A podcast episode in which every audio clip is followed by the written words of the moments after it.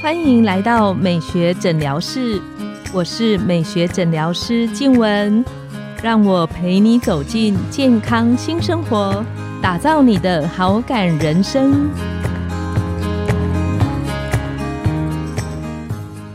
欢迎光临，我是今天的代班美学诊疗师张松元医师，让我陪你练习好感人生，走进健康新生活。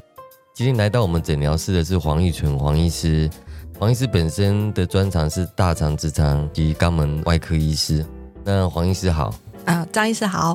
那虽然他是一个看起来比较冰冷的医学哦，是外科，其实大家知道吗？他其实是有非常小可爱的小女生的一面。听说他自己自以为是猫奴嘛？对，自从我养了猫之后，真的觉得为什么这么多人心甘情愿成为猫奴？哇，那种迫不及待要来听看看，为什么不当家奴，反而当猫奴？我小时候啊，其实就一直很想养宠物。然后在高雄的时候，其实我们家有养过狗，但我一直都想说，我长大的时候也想要养一只黄金猎犬，因为我觉得它真的是太疗愈了，它的它的行为跟它的笑容。可是你知道黄金猎犬 太大只了，然后养狗需要常常去遛它，需要陪它。如果你养狗不陪它，就是它很容易。忧郁、开心，然后在比如说在都市像台北这样子，真的没有这么大的环境可以让它在家里奔跑，所以就一直在想说啊，我真的好想要养宠物，可是又没有办法养狗。那哦，我就是有一个认识很好的很久的学妹，她在更久以前，大概四年前呢，她去收养了别人剩下的两只小猫，这样兄妹这样子。那也从她饲养过程当中就觉得，哎，养猫好像也蛮有趣的，嗯，然后就那时候就开始动了养猫的念头。哦，对，那可是因为我又不想要去那个宠物店买，因为现在有些人会去买名贵的猫，对对。但我觉得想要养浪浪，就是领养代替狗，太有爱心了。就 我就想说，好吧，就希望有一天真的有一个机会缘分去捡到我属于我的浪浪，或者去中途之家认领这样子，然后就在都准备好，就是心态也准备好，然后网络上有时候会查那个人姿势，养猫的姿势。然后就发现，在二零二零的时候，在六月的时候，我一个同事在医院的附近的草丛发现一只小橘猫，大概两个多月。然后，但是因为他没有办法再养了，他他也有养猫，可是他家已经有养了两只，然后又有小孩，他就真的没有办法养。他就在脸书上说：“哎，不知道有没有人有兴趣。”我那天晚上看到的时候，其实还蛮有兴趣的。然后我就想说，好吧，那我就忍到明天早上。如果他还没有被领养，那他就应该是我的。没有想到，我还没有跟我同事问的时候，我同事问我说：“哎，黄医师，你想养宠物吗？” 我就觉得，嗯，他应该就是我的了，所以我就把它带回来。所以它是我第一只猫。OK，对，就橘色的浪浪。对，橘色的橘猫。没多久，大概两个礼拜、三个礼拜。我学妹就在他们家大楼的停车场看到一只小母猫，然后年纪又跟我的捡到的那一只很接近，他就说：“不如你就两只一起养哦，就是可以彼此社会化，可以彼此陪伴。”所以我就刚好在那个时间，我很想养猫，然后就让我捡到两只浪猫，一只橘猫是公猫，然后一只年纪比较小一点的小母猫，就是那种黑白虎斑猫这样子。所以从那个时候，你到二零二零嘛，在两年前，对，两年多前。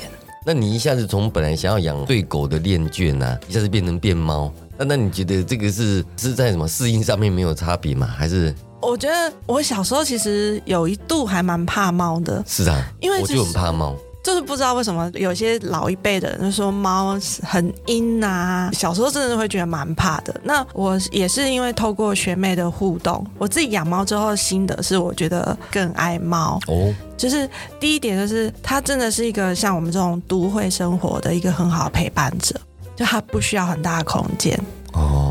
然后你只要帮他备好，就是他可以的猫砂，还有喂食，然后给他玩具，然后有那种上下这样，他可以走动，跳来跳去嘛。对对对，那他就可以好好生活，而且他不用很大的空间，你也不需要每天要遛猫这样子。那我觉得猫很有趣，就是它会跟你保持一个有点黏又不会太黏的。对。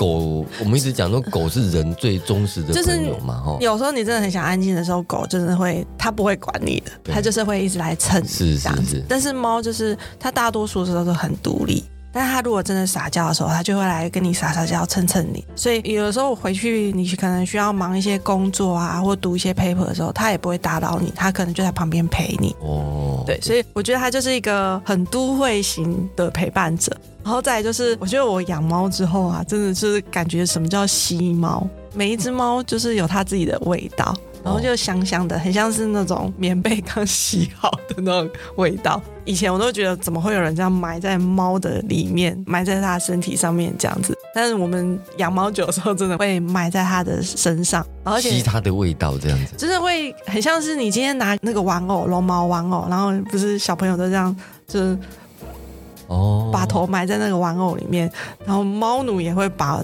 头埋在猫的身体里面，对，然后再就是因为猫它很放松的时候，它会有那种呼噜声，就是你抓它，它觉得啊，它现在很舒服、很放松的时候，它会发出那个呼噜的声音。然后其实我觉得人听到它的声音的时候，你会觉得好像也很放松，被疗愈啊，对，被疗愈。可是我后来在网络上查到冷知识，就是它那个发出那个呼噜声的频率啊，其实很多科学研究证实说，它也会降低人类的血压。对人的血压是是有帮助的哦。你这两只猫都有不一样的味道，被你吸久，你会区别的出来。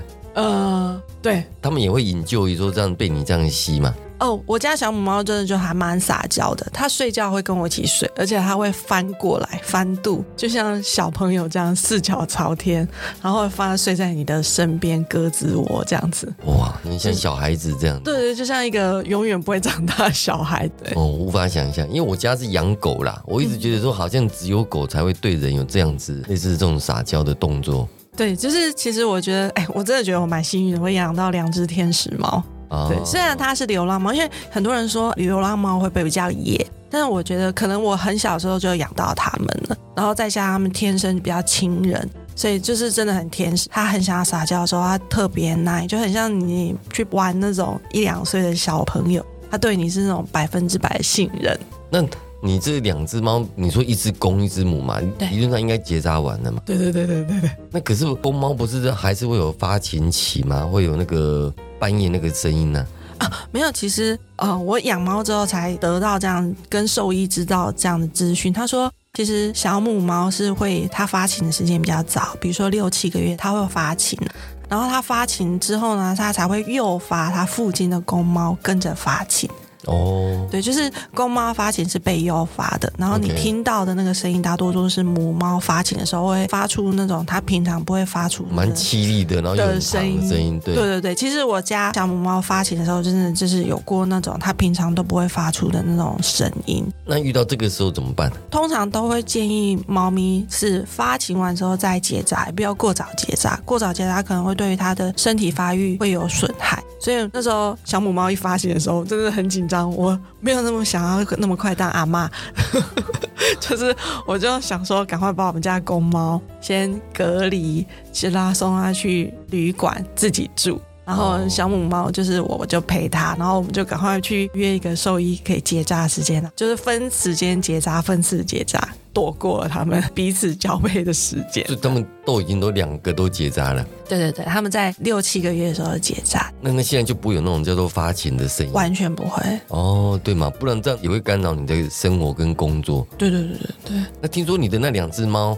取了一个很特别的名字，竟然还跟你的专长有关系啊！没错没错，我爸就是很好奇说啊，为什么你你这样两只猫叫什么名字？这样我就是叫它龙龙跟娜娜，嗯，对，然后他们就很好奇说啊，干嘛叫这个名字？我就说没有没有没有，他们是有中文名字，从母姓，所以龙龙的公猫叫做黄科龙，科隆大教堂那个科龙科龙，然后小母猫叫黄安娜。安娜公主那个安娜这样子，真很有很有气质的感觉。就是，我爸说哦，鸟啊，为什么要这么文艺？就是个吼叫你正式的名字这样。我说没有，它是英文名字换成中文名字。他说鸟啊，还有英文名字。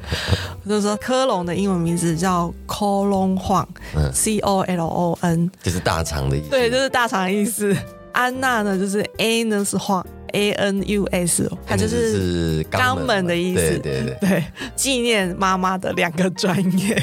哦，所以所以他最后大家都叫他龙龙跟娜娜。所以所以他们两个的这么取名的由来，也会出现在你的一些粉砖上面。对跟他介绍就是。对对对，其实我觉得有时候我的脸书上面互动的人啊，还有时候会问说：“龙龙最近还好吗？怎么没有看到他出来所以可见你这种猫奴啊、爱猫的人，应该在本专上面也常常写一些你跟他们之间互动的生活吧？？”对，我觉得我养猫之后就很喜欢看那种皇阿玛的后宫生活。啊，对对对，我有看过。对，然后或是者是有一个非常红的 YouTuber，他养了一个白猫豆浆，我就会去看他跟猫之间的故事。你觉得这两只猫带给你生活上面很大的疗愈感呢、对，我觉得尤其是冬天的时候，冬天啊，床会长毛。就是猫其实是一个比较耐热不耐冷的动物，哦，对，所以他们冬天的时候出现两个行为，一个就是在那个电暖气，每次都趴在那个电暖器前面，朝着电暖器看，很像是在朝拜什么一样，朝拜一个太阳神这样子。要不然就是你睡觉的时候，它会冬天会钻到你的被窝里面，要跟你靠在一起，因为它们身上的毛比较短呐、哈。